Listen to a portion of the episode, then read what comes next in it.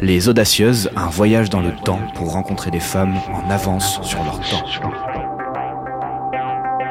Des femmes en avance sur leur temps qui font avancer le temps.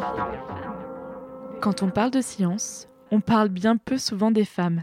C'est un fait. Même si de nombreuses initiatives existent pour les faire connaître. Mais êtes-vous seulement capable de citer une femme qui travaille dans le domaine de l'intelligence artificielle? Moi pas. En faisant des recherches pour produire ce troisième volet d'Écho de Science Grenoble, je suis tombée sur une conférence TEDx extrêmement intéressante sur YouTube proposée par Noza Bouzema, intitulée Créer une intelligence artificielle de confiance est l'affaire de tous.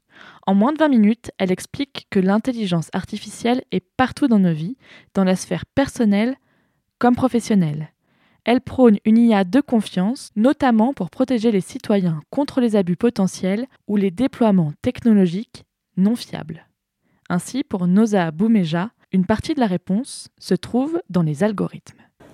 Alors, mon propos, c'est que les algorithmes font partie de la, réponse. D'accord? Les algorithmes aident à observer le comportement d'autres algorithmes. Les algorithmes sont des outils de transparence de l'intelligence artificielle.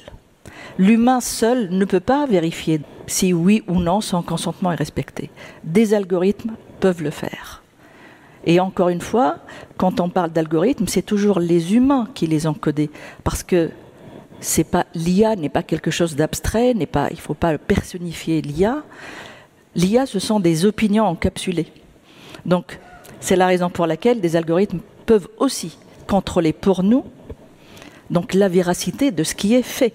Mais pour protéger notre vie privée sur les réseaux connectés, le conseil de Noza Boumeja, c'est aussi d'être des citoyens responsables et de ne pas donner nos données à n'importe qui. Alors c'est aussi une affaire de tous, donc une affaire interdisciplinaire, mais aussi de tous les acteurs. Quand je dis tous les acteurs, aussi ça démarre au niveau individuel.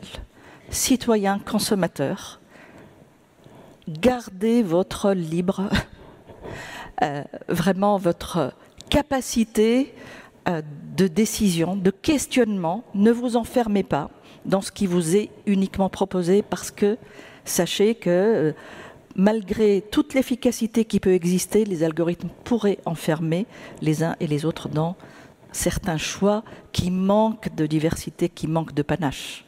Mais qui est Noza Boumeja exactement? Lorsqu'on cherche un peu, on tombe sur le profil LinkedIn de Noza et son expérience est frappante. Elle a travaillé 12 ans comme chargée de recherche à INRIA, coordonné 4 projets pour le compte de la Commission européenne, elle est devenue membre du Conseil d'orientation stratégique de l'Institut français ou encore fondé l'Institut Dataya, Sciences des données, Intelligence artificielle et Société. Bref, les 4 minutes de cette chronique Les Audacieuses ne suffiront pas à énumérer l'étendue de ses connaissances et de son engagement pour une intelligence artificielle éthique et au service du citoyen. Toutefois, avant de rejoindre Cédric Loradou pour parler de la notion de pseudonyme, j'attire votre attention sur un des articles qu'elle a écrit pour Le Monde, consultable sur Internet en janvier 2020, où elle se pose la question suivante. Comment les métiers du numérique et en particulier de l'IA peuvent-ils faire plus de place aux femmes? Elle y exprime l'importance de redorer le mérite et l'impact social des métiers technologiques, ainsi que la nécessité de donner envie et de susciter très tôt les vocations. Et toi qui écoutes ce podcast, quelles sont tes propositions pour une IA plus inclusive? Pendant que vous réfléchissez, on va aller à la rencontre de Cédric Lorado pour comprendre la notion de paradigme utilisée dans l'application Stop Covid, en partie développée par INRIA à Grenoble.